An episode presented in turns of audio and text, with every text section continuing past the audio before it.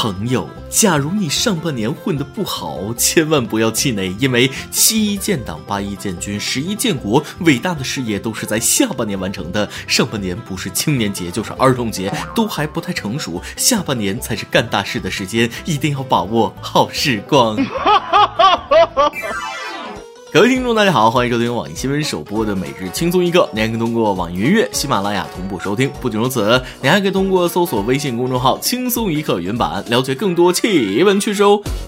我是想回到十九岁的主持人大波哥。日子啊，过得太快了，眼一睁一闭，七月了，二零一八年过去一半了。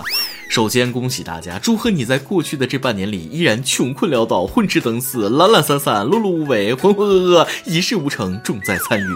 上半年过得不好，别担心，下半年可能还不如上半年呢。上半年没赚到钱没关系，以后没钱的日子还多着呢。朋友们都说我是一个踏实、认真、会过日子的人，哥你可拉倒吧，我只是单纯的穷而已。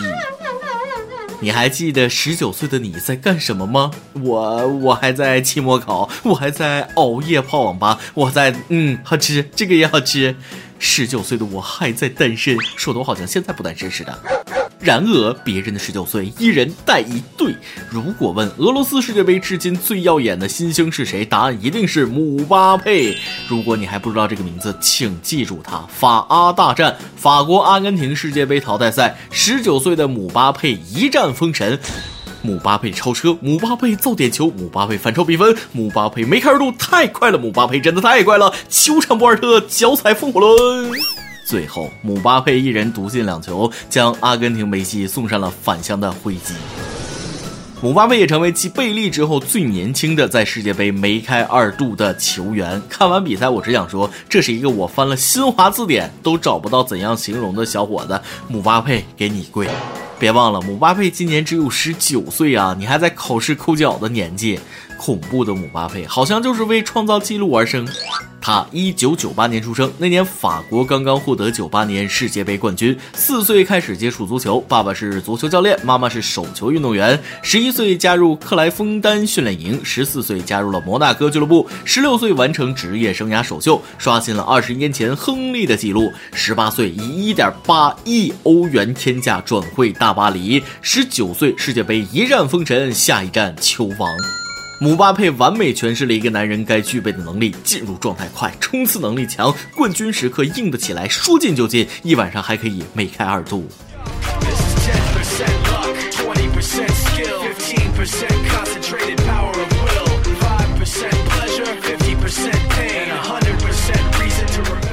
要说姆巴佩球踢得好，球商高就算了，关键是个人情商还贼高。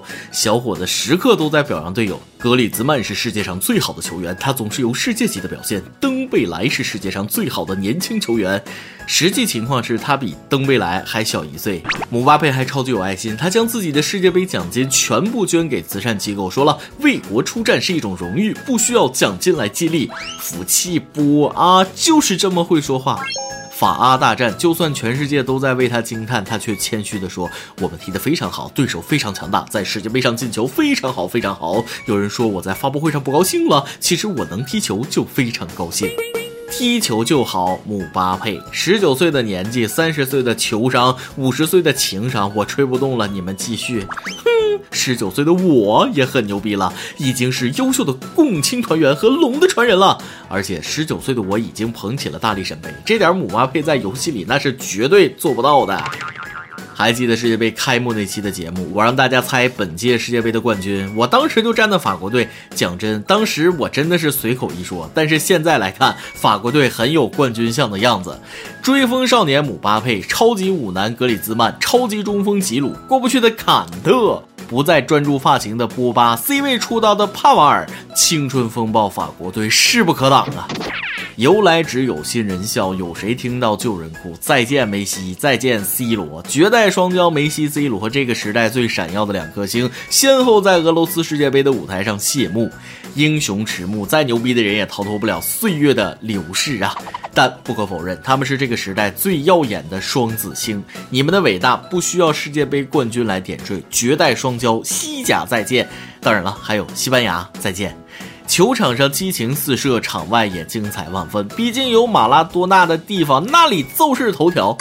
这次世界杯，马拉多纳是国际足联邀请来的贵宾。为了邀请老马来到俄罗斯，国际足联每天要给他花一万英镑。可是马拉多纳却频频用一些滑稽的行为招来全世界的争议。先是用手指把两个眼角向上拉，此举被认为是歧视亚洲人，还抽雪茄朝对手竖中指。在阿根廷和尼日利亚的生死战中，因为太激动，更是一度昏厥，送进了医院。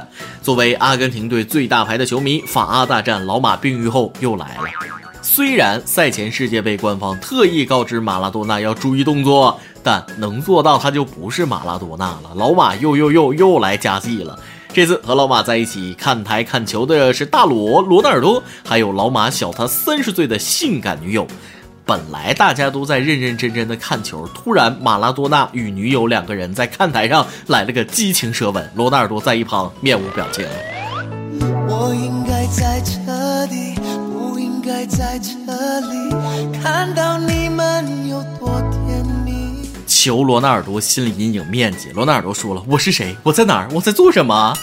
老马的小女友今年二十八岁，曾经是一名阿根廷女足的运动员，比老马整整小了三十岁。报道说了，为了取得女友的欢心，老马除了整容，还经常服药。老马呀，不带这样虐狗的。说好的认真看球了，看啥玩意儿呢？辣眼睛，辣眼睛。讲真，大罗应该很淡定，毕竟他曾经的模特女友都可以组成一个球队了。大罗很淡定，把耳朵转向国内。山东青岛这里有一位非常不淡定的先生，满先生说自己是做设计的，经常要加班，压力很大。最近他发明了一种解压方式，打蚊子，啪啪啪，我打，我打，我打。打死的蚊子，他会粘到 A4 纸上做成标本，按死亡日期进行记录。他说了，自己的目标是打满一张 A4 纸，太残忍了。爱狗人士不是那个爱蚊人士在哪里？蚊蚊那么可爱，为什么要打他？人逼急了，真是什么都做得出来。这是把蚊子当领导了吧？那啥，那个满先生，你们领导让我给你带个话。领导听说你还有时间打蚊子做标本，于是他决定加大你的加班力度。别生气，满先生，天干物燥，最近大家的火气都不小。六月二十七日，广州南沙坦头村村里在开村干部会议，村支书开会时抽烟，村主任让村支书把烟掐了，谁知道村支书不仅没掐，还朝村主任吐了一口烟。更神奇的一幕来了，接着村主任就朝村支书吐了一口口水，然后双方就开战了。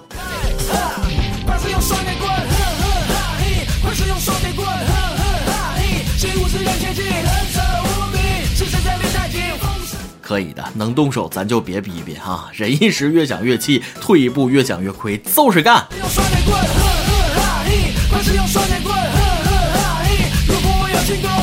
他们打架的视频我看了，书记那口烟圈吹出去的表情，真像《古惑仔》里面的阿逼哥，社会社会。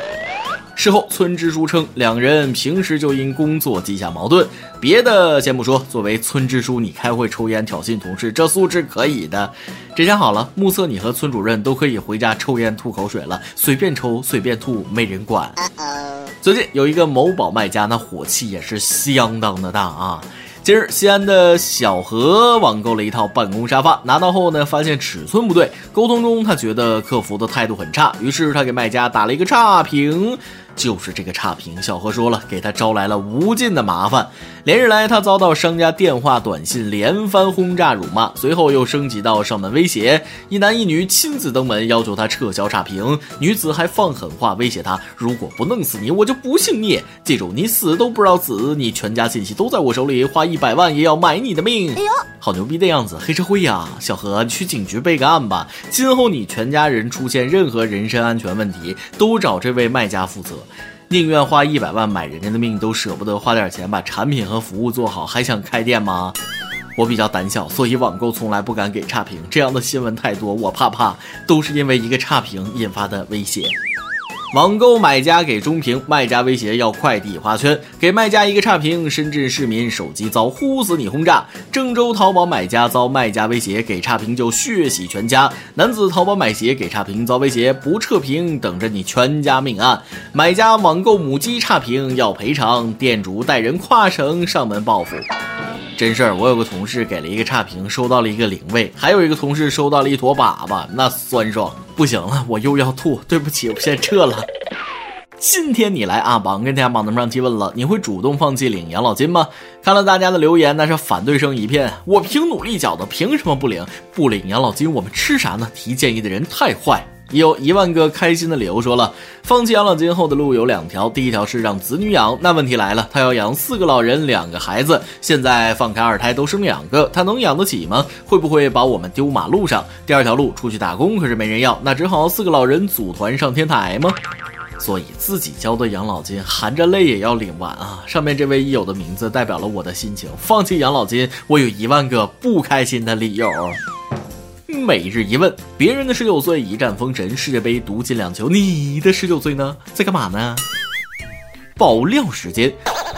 又是一位不愿意透露姓名的女网友，她说了：“主持人，您可能会很瞧不起我，我跟老公相亲认识，没有轰轰烈烈的爱情。我现在有个五岁的儿子。三年前，我和初恋男友因为同学聚会再相见了，我发现我依然忘不了他，我出轨了。初恋男友在另一个城市，我跟他异地，我真的是特别的爱他。现在回到家，对老公也很愧疚。虽然我知道这很不对，但我真的想要跟初恋男友光明正大的在一起，和老公离婚。我现在该怎么办呢？”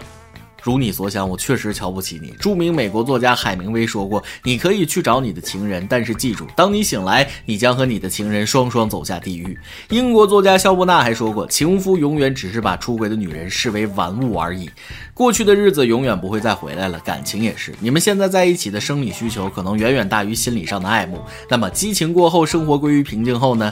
你的初恋可以舍弃自己的所有名声和你在一起？我看未必。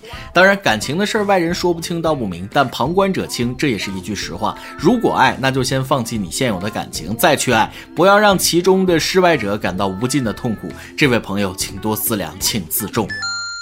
一首歌的时间，有达达的歌说了：“大波你好，我就是那个一直在减肥，从来没瘦过的姑娘本尊。今天我又又又下定决心开始减肥，这次我一定要瘦。大波，你来监督我，要么瘦，要么死。我想点一首歌《失控的胖子》送给我自己。死胖子，你不能再胖了，瘦下来你才会知道这世界多美好。姑娘，你让我来监督你，你不知道我也是那个一直在减肥，从来没瘦过的男纸吗？”不过还是祝你减肥成功，瘦了一定要晒照啊啊！范晓萱失控的胖子送给你，也送给我自己。以上就是今天的网易轻松一刻。有电台主播讲当地原汁原味的方言播轻松一刻，并在网易和地方电台同步播出吗？请联系每日轻松一刻工作室，将您的简介和录音小样发送至 i love 曲艺幺六三点 com。老规矩，祝大家都能头发浓密、睡眠良好、情绪稳定、财富自由。我是大波，咱们下期再会，拜拜。我总觉得自己是个胖子，很想变瘦但是胖子，每天还是一直都在吃。就是因为身边有个瘦子，大吃大喝却不会胖，他的名字就是徐熙娣。他约我吃，我就去吃，明明就正在减肥，这吃法完不过天天为何。他不肥，我却变肥。我曾经想过要跟他断交，因为他的食量太大，再下去我一定会爆炸。每次吃完饭后过十分钟，他竟然问还要不要吃，我只想要呼他巴掌。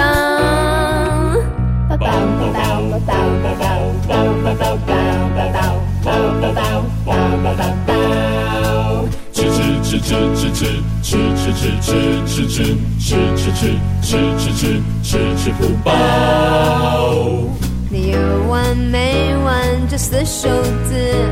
也没人逼我吃，自己失控还怪别人承认吧？你根本就爱吃。觉得自己是个胖子，很想变瘦的死胖子，每天还是一直都在吃，总是骗自己能吃就是福，还不是要找个借口，一有空就疯狂的大。吃，